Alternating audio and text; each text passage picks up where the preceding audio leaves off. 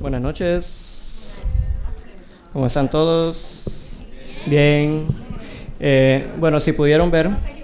No, bueno, se equivocaron. Eh, el nombre del tema de hoy se llama 3 versos 1.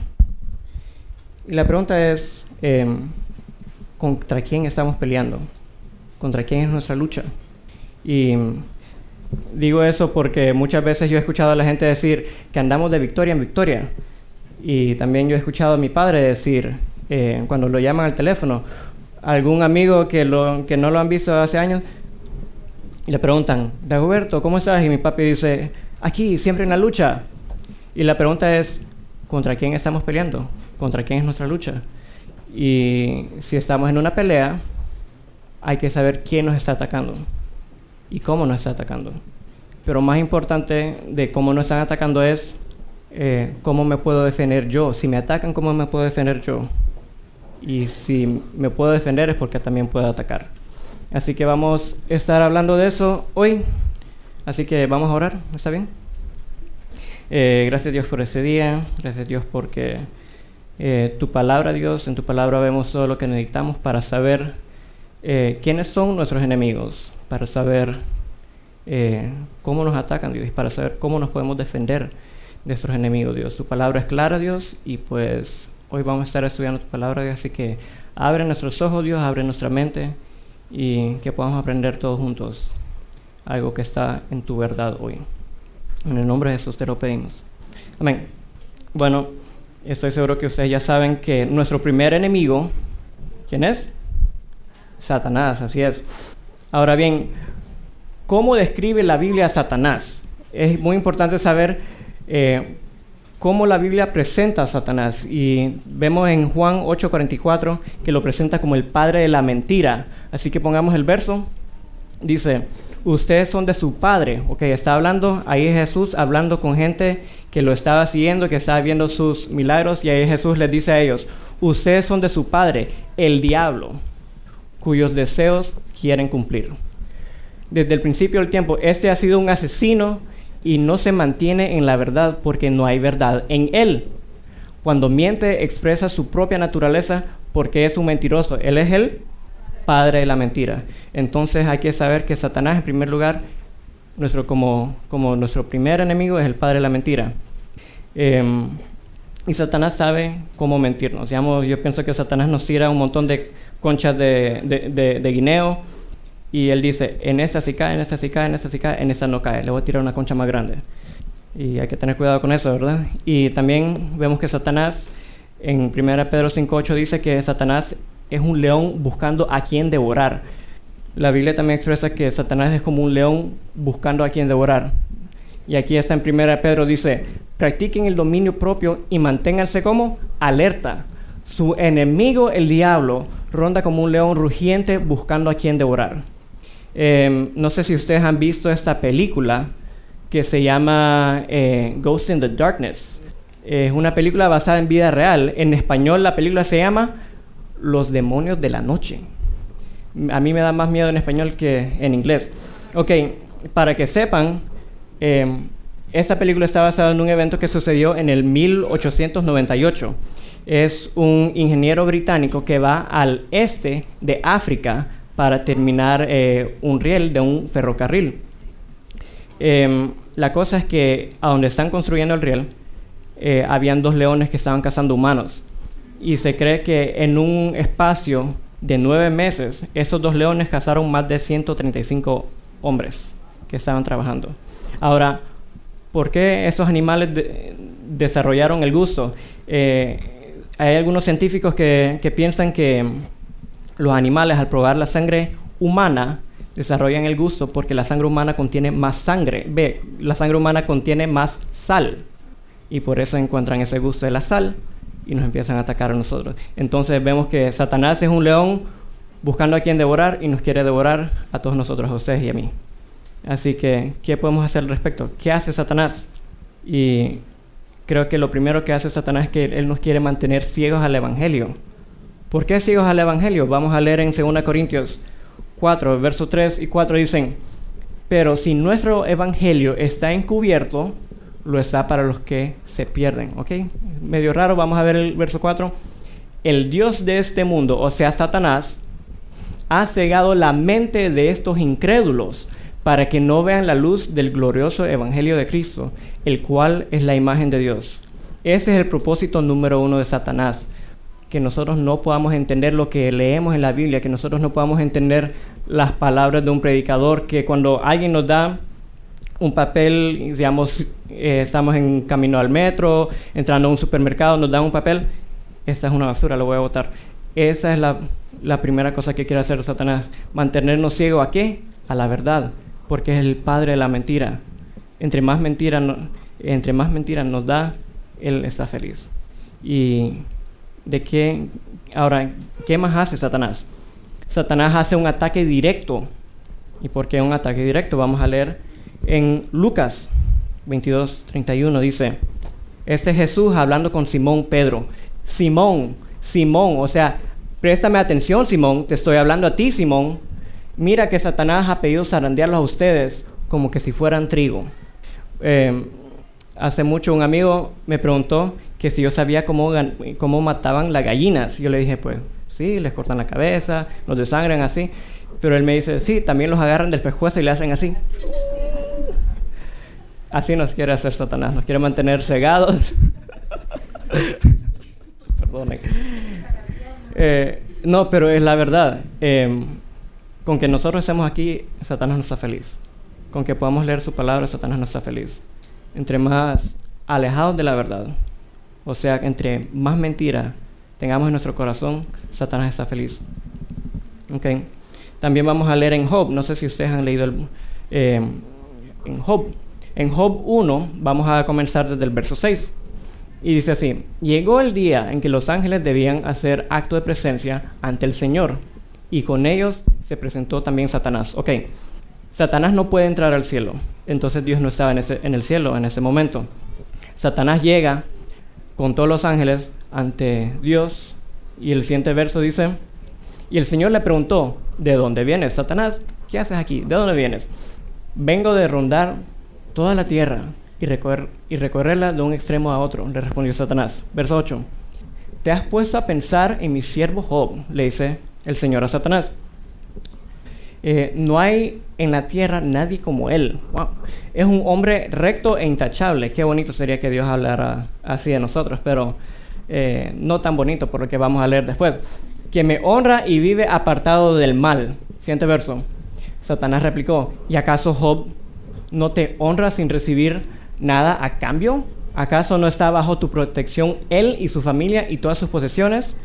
De tal modo que has bendecido la obra de sus manos, que sus rebaños y, sus ganados llenan toda la tierra. O sea, Job le está diciendo, pues claro que va a ser un hombre intachable, claro que va a ser un hombre que te honra porque tú lo has bendecido. Y ahí cuando dice toda la tierra, solo me imagino el rey león, cuando Mufasa le está diciendo a Simba, todo lo que el sol toca es de nuestro reino. Algo así me imagino, porque podían ver hacia este lado y ahí estaba el ganado de Job, podían ver hacia este horizonte también estaba el ganado de Job. Job era un hombre muy bendecido por Dios. El siguiente verso dice, este es Satanás diciéndole a Dios, pero extiende la mano, quítale todo lo que posee, a ver si no te maldice en tu propia cara. Ese es Satanás hablando con Dios para hacerle la vida a cuadritos a Job. Ok, vamos a pasar al segundo capítulo de Job. Vamos a volver a esto. Recuérdense de lo que pasó aquí, en el primer capítulo de Job. Después vamos a volver a él. Ahora vamos a ver el segundo capítulo de Job. Dice en el verso 1, capítulo 2. Ah, bueno, espérense. ¿Qué fue lo que, lo que Satanás hizo con Job? Primero vino un siervo y le dijo, robaron todos tus asnos y tus bueyes, mataron a todos tus siervos, pero yo escapé con vida, entonces yo te vengo a decir. Y en lo que ese siervo le estaba diciendo eso, viene otro y le dice, cayó un rayo y calcinó a todas tus ovejas y tus siervos, yo quedé con vida. Y después en lo que él le está diciendo eso, viene el tercero y le dice, robaron todos tus camellos y mataron a todos tus siervos. Yo salí con vida. Y en lo que ese tercer siervo estaba diciendo eso, viene un cuarto siervo y le dice, hey, vino un viento muy fuerte sobre la casa donde estaban tus hijos reunidos, murieron todos, les cayó el techo encima y todos en la fiesta murieron. Ok, entonces aquí vemos que de qué manera Job fue atacado por Satanás. Le robaron todos sus bueyes y sus asnos, le robaron sus camellos, em, un rayo cayó y le quemó todas las ovejas, y además de eso todos sus siervos están muertos, todos sus hijos están muertos. ¿Ustedes creen que Job fue atacado por Satanás ahí? Sí, ¿verdad? Entonces básicamente Job solo quedó con cuatro siervos. Después de tener una multitud de asnos, bueyes y todo que cubría toda la tierra para este lado, hasta el horizonte del otro lado, Job quedó en cero. Ok, ahora vamos a ver con Job 2. Dice, llegó el día en que los ángeles debían hacer acto en presencia ante el Señor, igual como el capítulo anterior. Y con ellos llegó también Satanás otra vez, eh, presentarse ante el Señor. Y Dios le pregunta, man, ¿de dónde viene? Vengo de rondar toda la tierra y recorrerla de un extremo al otro. Le respondió Satanás, igualito al capítulo anterior. Y después viene Dios y le dice, ¿te has puesto a pensar en mi siervo Job? Otra vez, pobrecito Job. Eh, volvió, a, volvió a preguntarle al Señor, no hay en la tierra nadie como él, es un hombre recto e intachable, eh, que me honra y vive apartado del mal. Y aunque tú, Satanás, me incitaste contra él para arruinarlo sin motivo, o sea, yo solté a Job yo solté las posiciones de Job para que tú lo atacaras y tú le quitaras todo, todavía mantiene firme su integridad. Después de que murieron todos sus hijos, todas sus posesiones fueron quemadas y robadas, todos sus siervos fueron asesinados, Job todavía mantenía firme su integridad. Así que recuerden el capítulo 1, qué fue lo que pasó en el capítulo 1, todas las cosas de Job fueron así. Después vamos a ver los siguientes versos aquí. En el capítulo 2, una cosa por la otra, le replicó Satanás con tal de salvar la vida, el hombre te da todo lo que tiene. Ok, entonces básicamente está diciendo, Job, para mantenerse vivo, él se mantiene recto e intachable. Pero extiende la mano y hiérelo, a ver si no te maldice en tu propia cara. Otra vez viene Satanás y le dice a Dios, maldícelo, suéltalo, para ver si no te viene y te maldice él en tu propia cara. El siguiente verso. Muy bien, dice el Señor, Job está en tu mano, eso sí, respétale la vida. No lo mates. Pobrecito Job. Después vamos a ver por qué. Verso 7. Dice, dicho esto, Satanás se retiró de la presencia del Señor para afligir a Job con unas dolorosas llagas desde las plantas del pie hasta la coronilla. A mí la palabra llagas no me llega, no me toca muy bien, entonces vamos a leer lo que dice la Reina Valera. Dice, entonces salió Satanás de la presencia de Jehová hirió a Job con una sarna maligna desde la planta de los pies hasta la coronilla. No sé si han visto un perro con sarna, cosas así. Bueno, también hay humanos que tienen sarna y aquí hay una foto. Es mentira. Eh, ok. No hay una foto con, de un, alguien con sarna, no, eh, no se preocupen. Entonces, recordemos, Satanás, el padre de la mentira, eh, es un león rugiente buscando a quien devorar. Nos ataca manteniéndonos ciegos de la verdad y también hace un ataque directo. Ok, ¿quién es nuestro segundo enemigo? ¿Ustedes saben? ¿Alguien? Levante la mano, 2, 10, 20, no. Eh, el mundo. El mundo. Ahora bien, quiero explicar que el mundo son todas las personas que no eres tú. El mundo puede ser tu propia familia, tus propios padres, tus propios hijos. Todas las personas que no eres tú es el mundo. ¿Y qué pasa con el mundo? ¿Cómo describe la Biblia al mundo? La Biblia dice que el mundo está bajo el dominio de Satanás.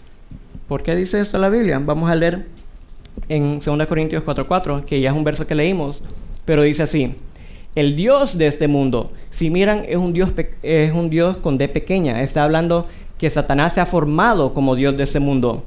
Ha cegado la mente de los incrédulos para que no vean la luz del, del glorioso evangelio de Cristo, el cual es la imagen de Dios. Satanás tiene poder sobre ese mundo. Y lastimosamente nosotros estamos en este mundo. Ok, después está Efesios. Efesios 2 que dice, antes ustedes estaban muertos a causa de su desobediencia y muchos pecados. Vivían en pecado, igual que el resto de la gente, obedeciendo al diablo, el líder de los poderes del mundo invisible. En otras versiones dice el que gobierna en, las tinieblas, algo así, pero ese es Satanás y está en este mundo. Dice, quien es el espíritu que actúa en el corazón de los que se niegan a obedecer a Dios. O sea, cada vez que yo desobedezco a Dios, estoy viviendo la esencia. Cada vez que nosotros desobedecemos a Dios, estamos viviendo la esencia de lo que es el espíritu de Satanás, que es desobedecer a Dios. Y eso está en nuestros corazones, lastimosamente. Ok, Satanás está eh, tiene el dominio del mundo, pero eso no significa que Satanás es todopoderoso. Satanás eh, es una creación en primer lugar. Él no, él no es como Dios. Satanás no es como Dios. Él no puede crear algo de la nada. Lo único que puede hacer Satanás es mentirnos a nosotros. Em, Satanás no es omnipotente. Satanás no es omnipresente. Satanás no es omnisciente. Omnipotente significa que todo lo puede.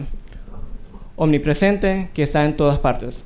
Como vimos en Job, Satanás tuvo que ir a donde estaba Dios. Satanás no puede estar en todas partes, pero eso sí, Satanás tiene muchos demonios que están bajo de su cargo. Ay, gracias. Ok, omnisciente. ¿Qué significa omnisciente? Que todo lo sabe. Satanás no todo lo sabe. Satanás no sabe lo que tú estás pensando, pero sí tiene una buena idea de lo que tú estás pensando. Satanás nos ha visto crecer toda nuestra vida. Sabe cuándo caemos, cuándo no caemos, qué concha de dinero nos tiene que tirar, para que sí caigamos. Y lastimosamente Él nos conoce mejor de lo que nosotros nos conocemos. También que dice em, la Biblia acerca del mundo, que no se tiene que amar lo que hay en Él. Eh, siguiente, por favor. Ahí. Ahí. Eh, vamos a leer primera de Juan 2.15. ¿Por qué no tenemos que amar al mundo? No amen al mundo ni nada de, lo que hay en él. Si alguien ama al mundo, no tiene el amor del Padre. Eh, el amor de Dios es para todos, sí, pero si nosotros queremos amar al mundo, Dios nos va a decir, ama al mundo, está bien. Puedes volver a, mí cuando tú quieras, pero ama al mundo, vas a tener tus consecuencias. Ok, ¿qué hace el mundo? ¿De qué manera nos ataca el mundo a nosotros? Igual como Satanás nos atacaba a nosotros, el mundo también nos ataca a nosotros. ¿Qué hace el mundo? En primer lugar, el mundo nos quiere mantener alejados de la verdad. ¿Cómo te alejas tú de la verdad? ¿Cómo nos podemos alejar nosotros de lo que es verdad cuando creemos las mentiras? Eh, es una pregunta medio retórica, pero es la verdad. Y eso lo dice en Efesios 5:6. Dice, no se dejen engañar por los que tratan de justificar estos, esos pecados, porque el enojo de Dios caerá sobre todos los que desobedecen la ley. Ok, ese verso es tanto para los cristianos y los no cristianos. Todos los que desobedecemos la ley vamos a tener, vamos a recibir, vamos a sentir el enojo de Dios. Ahora bien, la primera parte del verso dice, no se dejen engañar por los que tratan de justificar esos pecados. Porque en los versos anteriores está hablando sobre la inmoralidad sexual, sobre la avaricia, que es eh, la, idolatría. Está hablando sobre el enojo, las malas palabras, los chistes obscenos, eh, sobre todo eso. Entonces dice, no se dejen engañar por los que eh, por los que tratan de justificar esos pecados, porque lastimosamente la gente no se quiere sentir tan mal sobre su pecado. Y eso es tanto cristianos como no cristianos. Digamos, yo conozco a alguien que, cristiano, que me decía que el ser gay no es pecado. Yo como que, explícame esa, por favor. Y esta fue la razón que me dio. Porque Jesús nunca habló sobre el homosexualismo. Sí, y es verdad, si leen los evangelios, Jesús nunca habla sobre el homosexualismo. Pero tenemos en Romanos 1, no solo en Levítico, en el Antiguo Testamento, sino que en el Nuevo Testamento también estamos viendo eh, que el homosexualismo sí es un pecado.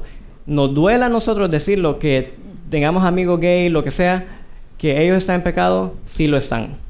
Es difícil decirlo, sí lo es. Es difícil no juzgarlos, también lo es. Pero es un pecado. Hay que tratar de ayudarles. ¿Qué más de ahora? ¿De qué otra forma la gente intenta justificar el pecado?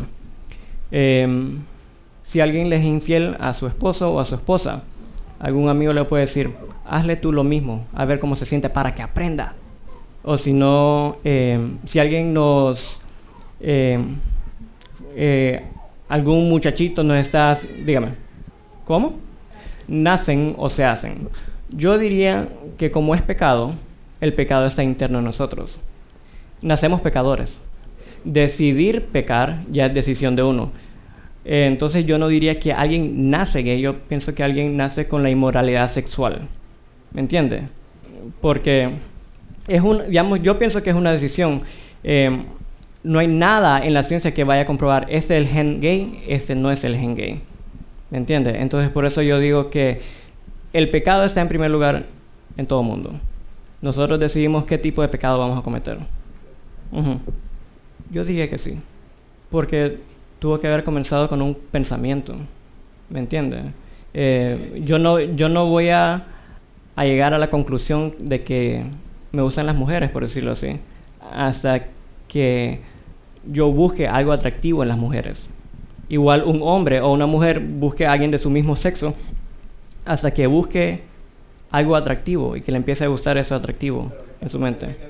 Puede ser, la crianza también, también puede influir. Hace, hace poco escuchaba un testimonio de una muchacha de los Estados Unidos que decía que su papá era gay y que su mamá era gay. Y que la querían hacer gay a ella, pero ella nunca hizo gay, se hizo gay, porque sus padres hacían literalmente actos con menores y la obligaban a ella a hacer actos con menores. No, no. Ellos la querían obligar a ella a ser gay. Los padres se hicieron gay. Se hicieron gay. Se hicieron gay. Para mí que el pecado está en todo el mundo. Ahora, nosotros decimos qué tipo de pecado vamos a... Es un, es un pecado, es una decisión. ¿Sí? Con el pecado de ser gay. No necesariamente. Con el pecado de querer robar. Sí, hay un pecado original que fue Adán y Eva. Nacemos pecadores, pero nacemos gay, nacemos ladrones, nacemos borrachos, nacemos adictos a las drogas. Es lo mismo, es lo mismo, es lo mismo. Nadie nace adicto al sexo. Sí, también en la reunión de los caballeros hablamos de hecho. Sí. Em, ahora, ¿qué más hace el mundo para alejarnos de Dios? El mundo trata de que nosotros le echemos la culpa a Dios por las cosas que nos pasan a nosotros.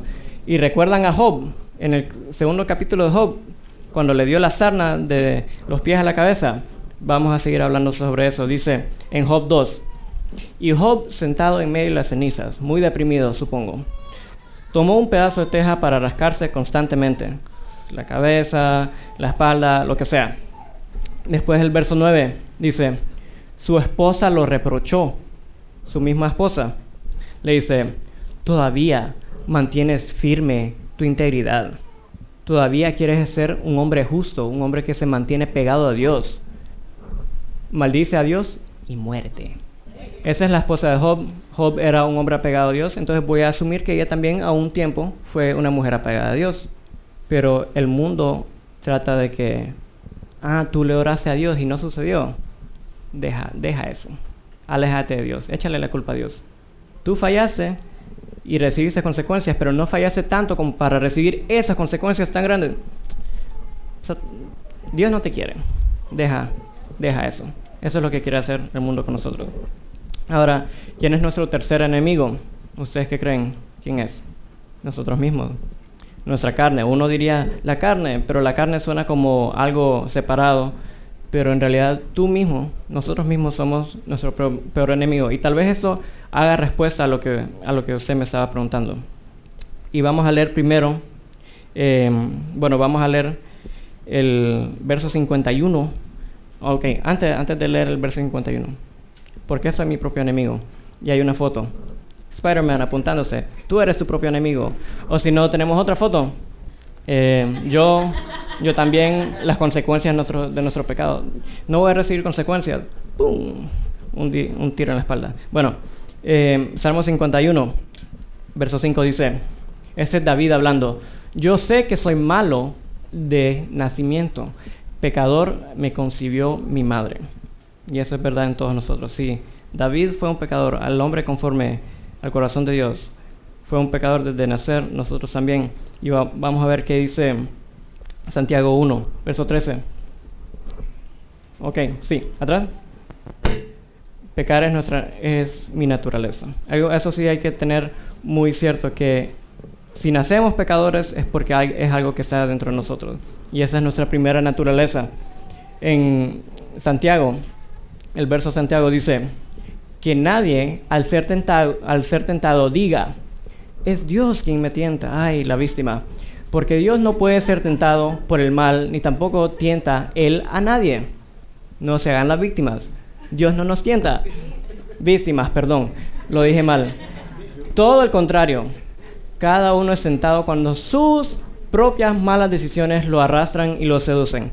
¿Qué es lo que dice? Cuando sus, mal, sus malos deseos lo arrastran y lo seducen. Cada uno es sentado. No le echemos la culpa a Dios por cómo nacemos. Cada uno es sentado por sus malas decisiones. Y el siguiente verso lo pone como, como un bebé, y ahí hay un bebé, por cierto. El siguiente verso dice, luego, cuando el deseo ha concebido, engendra al pecado. Y el pecado, una vez que ha sido consumado, cuando hacemos esa acción de pecado, da luz a qué? La muerte. ¿Por qué? Cuando nosotros le fallamos a alguien, cuando le mentimos a alguien, muere la confianza de esa persona en nosotros. Em, ahora, también tenemos en Colosenses, capítulo 3, dice, por tanto hagan morir todo lo que es de la propia naturaleza terrenal, la inmoralidad sexual, que incluye todo de homosexualismo, pornografía, masturbación, la impureza, bajas pasiones, malos deseos, la avaricia, cuál es la idolatría. Por estas cosas viene el castigo de Dios.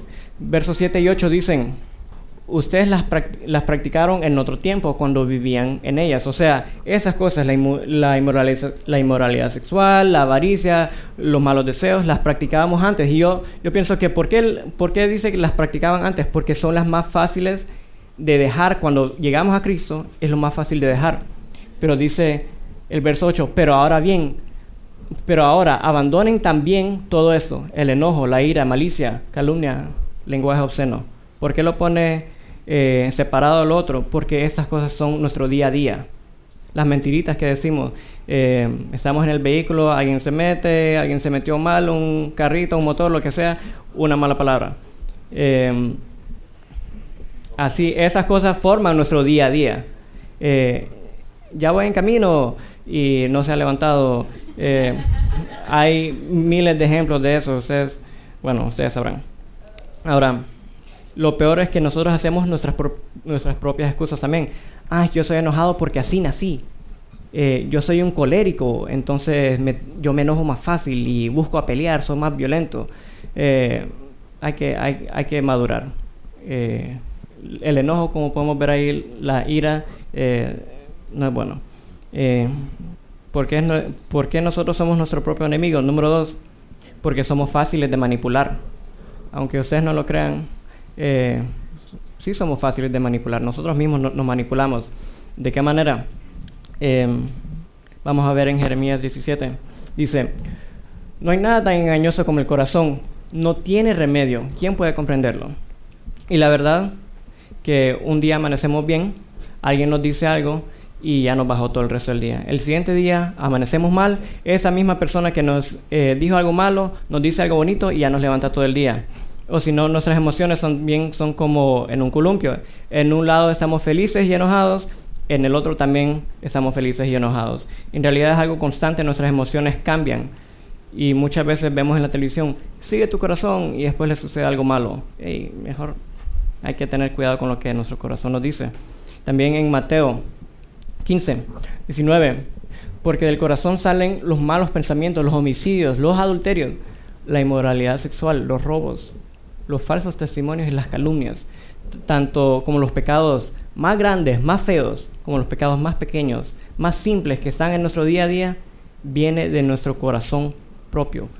No, no necesitamos que alguien nos lo enseñe. Nosotros podemos desarrollar eh, el deseo de buscar cada una de esas cosas. Ahora bien, ¿qué podemos hacer nosotros que ya sabemos que tenemos el mundo, nosotros mismos somos nuestro propio enemigo, tenemos a Satanás? ¿Qué podemos hacer? O mejor dicho, ¿qué debemos hacer? Y yo diría que la decisión es muy difícil y lo puse es bien vago. Eh, cubre muchas cosas, pero es la verdad. Tenemos que decidir dejar nuestro, nuestro propio pecado, dejar de hacer eh, excusas por nosotros mismos. En Santiago 4, 7 es un verso bien corto. Santiago dice, así que sométanse a Dios, resistan al diablo y él huirá de ustedes. Ese verso, todo el mundo se debería saber ese verso. Eh, es muy corto, así que sométanse a Dios, eh, resistan al diablo y él huirá de ustedes. Esta es nuestra mejor arma y nuestra mejor defensa en contra Satanás, el mundo y contra nosotros mismos. ¿Por qué? Porque ese es un mandamiento y una promesa. no vamos a poder resistir el diablo y, que él huya de nosotros si nosotros no estamos sometidos a Dios. Por, más buenas decisiones que tomemos, el pecado está en nuestra mente, las mentiras están en nuestra mente y solo Dios puede cambiar esas mentiras por una verdad. Ok. Em, en Colosenses 3.5, que es un verso que creo que ya leímos, dice, por tanto, hagan morir. Es una decisión propia, hagan morir. No es que, ah, voy a dejar este pecado aquí para cuando esté enojado le voy a sacar la madre a la persona que me insultó. No, hagan morir, o sea, tírenlo, desháganse de eso, que ya no esté, que ya no sea una opción para ustedes ese mal, esos malos pensamientos, esas malas palabras, ese pecado, que ya no sea nada en ustedes, déjenlo, suéltenlo. Es una propia decisión y es una decisión muy difícil que tenemos que aprender eh, a tomar todos los días. Eh, y por último, ¿qué debemos hacer? controlar nuestro corazón. Y eso es lo más difícil, porque sabemos que el corazón es engañoso, de él vienen las mentiras, las malas palabras, la fornicación, todo eso. Pero vamos a leer en Job, se recuerdan de Job, ¿verdad? Lo que leímos al principio, que le mataron todos los siervos, se murieron todos los hijos, le robaron todas las ovejas, todo. Se le quemaron todas las ovejas porque cayó un rayo y se calcinaron todas, pobrecitas, ovejas fritas. Eh, dice en Job en el verso 20 al 22 dice, al llegar a este punto, esto, esto es antes que la mujer le dijera, maldice a Dios y muerte. Eh, al llegar a ese punto, Job se levantó y se rasgó las vestiduras, se las quitó como Superman. Eh, se rasuró la cabeza y se dejó caer al suelo en actitud de, después de todas las desgracias que le sucedieron, Job cayó en actitud de adoración y dice el verso 21, entonces dijo, Desnudo salí del vientre de mi madre y desnudo he de partir. El Señor ha dado, y después que dice, el Señor ha quitado, bendito sea el nombre del Señor. Eso lo pasamos cantando aquí todo el tiempo. A pesar de todo esto, Job no pecó ni le echó la culpa a Dios. Después vemos en el segundo capítulo de Job, después de que la mujer le dice, maldice a Dios y muérete, le dice, mujer, hablas como una necia si de Dios sabemos recibir lo bueno, no, sabremos recibir también lo malo. A pesar de todo esto, Job no pecó ni de palabra. Satanás lo atacó quitándole las posesiones y su familia, le quitó la salud. Que esas son las cosas que aquí celebramos, pues. No, voy bien más o menos, pero tengo la salud. Ah, qué bueno. Eh, Satanás le quitó todo eso. Em, pero si leen toda la historia de Job, Job fue durante toda su vida un hombre recto, digamos, eh, después de eso llegan unos amigos y hablan con Job que no, tal vez pecase y Job, yo no he pecado, después Job tiene una conversación con Dios y al final Job se da cuenta de que Dios es soberano, de que como decía así, no sabremos recibir lo bueno de Dios y recibir según la soberanía de Dios lo malo que nos parece malo, pero Job se dio cuenta de que Dios es soberano. ¿Y qué fue lo que pasó con Job? Dios le duplicó todo lo que tenía. Le dio hijos e hijas, le dio su descendencia. Y la Biblia dice que las hijas de Job fueron las más hermosas de todo el mundo. Esas mujeres eran muy bonitas. Ok. Em, y un pensamiento que, se me escapó. Eh, hace mucho yo escuché un pastor decir, em, tu pecado cambia tu actitud. Y la verdad que esa es una de las mentiras que nosotros nos decimos a nosotros mismos, que nuestro pecado es personal, por más escondido que ah, nadie sabe, yo borro el historial, eh, borro las conversaciones, eh, lo que sea, tu pecado va a cambiar tu actitud. Y lo peor, que no solo va a cambiar tu actitud, va a eh, cambiar la forma en que tú eres. Estoy seguro que vas a hacer cosas que no querías haber hecho, vas a lastimar gente que no querías haber lastimado por culpa de tu pecado. Y eso se me quedó marcado porque cuando el pastor dijo eso, yo estaba descubriendo otros pecados en mi vida. yo como que, wow, de verdad sí he cambiado. Ahora soy más enojado, ahora soy, le hablo mal a mis padres, lo que sea, pues. Y tu pecado va a cambiar tu actitud. No importa qué tan escondido esté tu pecado, va a cambiar tu actitud. Y ya para finalizar, eh, al principio leíamos un verso en Job, en Juan 8:44 que dice en Juan 8:44, por favor, dice, eh, que ese es Jesús cuando le está hablando a los fariseos, a, a los fariseos y a la gente que está ahí, ustedes son de su padre, el diablo, cuyos deseos quieren cumplir.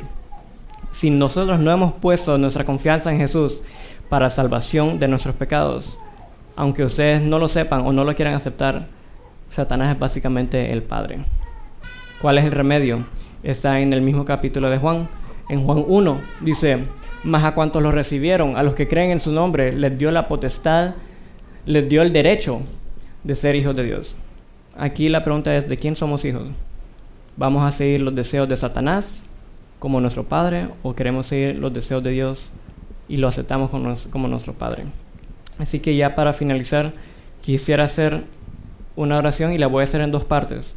Para todos aquellos que no han aceptado a Jesucristo y quieren aceptarlo hoy, no les estoy pidiendo que levanten su mano, que se pongan de pie ni nada, simplemente ahí donde estén sentados. Si ustedes hoy han reconocido de que el pecado está en sus corazones, y quieren aceptar a Jesús en su corazón, lo pueden hacer. Esa va a ser la primera parte de mi oración. La segunda parte de mi oración va a ser por todos nosotros, por toda la iglesia. Así que, hermanos, oremos. Em, Señor, hoy podemos ver de que nuestra lucha no es fácil, Dios. Está Satanás, el mundo y nosotros mismos, Dios. Y nuestro pecado viene con nosotros desde que nacemos y sabemos, Dios, que eso nos separa de nosotros, Dios. Esas mentiras que nosotros mismos nos decimos, que Satanás nos dice, que el mundo nos dice, nos separan de ti, Dios, y pues reconozco que soy un pecador y que solo tu sacrificio en la cruz, tu muerte de Jesús, la muerte de Jesús me puede salvar, nos puede quitar todo pecado, nos puede lavar de todo pecado. Así que Dios, eh, hoy acepto ese regalo de salvación. Dios, también te quiero pedir por todos los hermanos y hermanas que están aquí. Eh, Dios, que entre todos juntos, Dios, eh, podamos haber entendido algo, Dios, que si estamos sometidos, Dios, si estamos bajo tu control, si estamos bajo tu mando, Dios, haciendo lo que tú quieres, el diablo va a huir de nosotros, Dios. Esa es nuestra mejor defensa, Dios, nuestra mejor arma.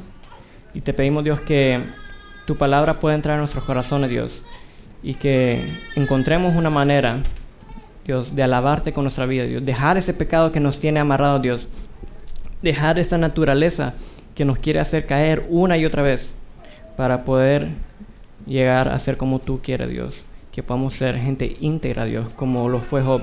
Gente intachable, como lo fue Job, Dios. Que tú nos puedas bendecir, no porque somos buenos, Dios, sino porque tú nos amas, Dios, y tú ves nuestra vida y tú quieres darnos más, Dios. Tú nos quieres dar más. Pero nuestro propio pecado no nos está dejando, Dios. Gracias por esta noche, Dios. Bendícela el resto en el nombre de Jesús. Amén.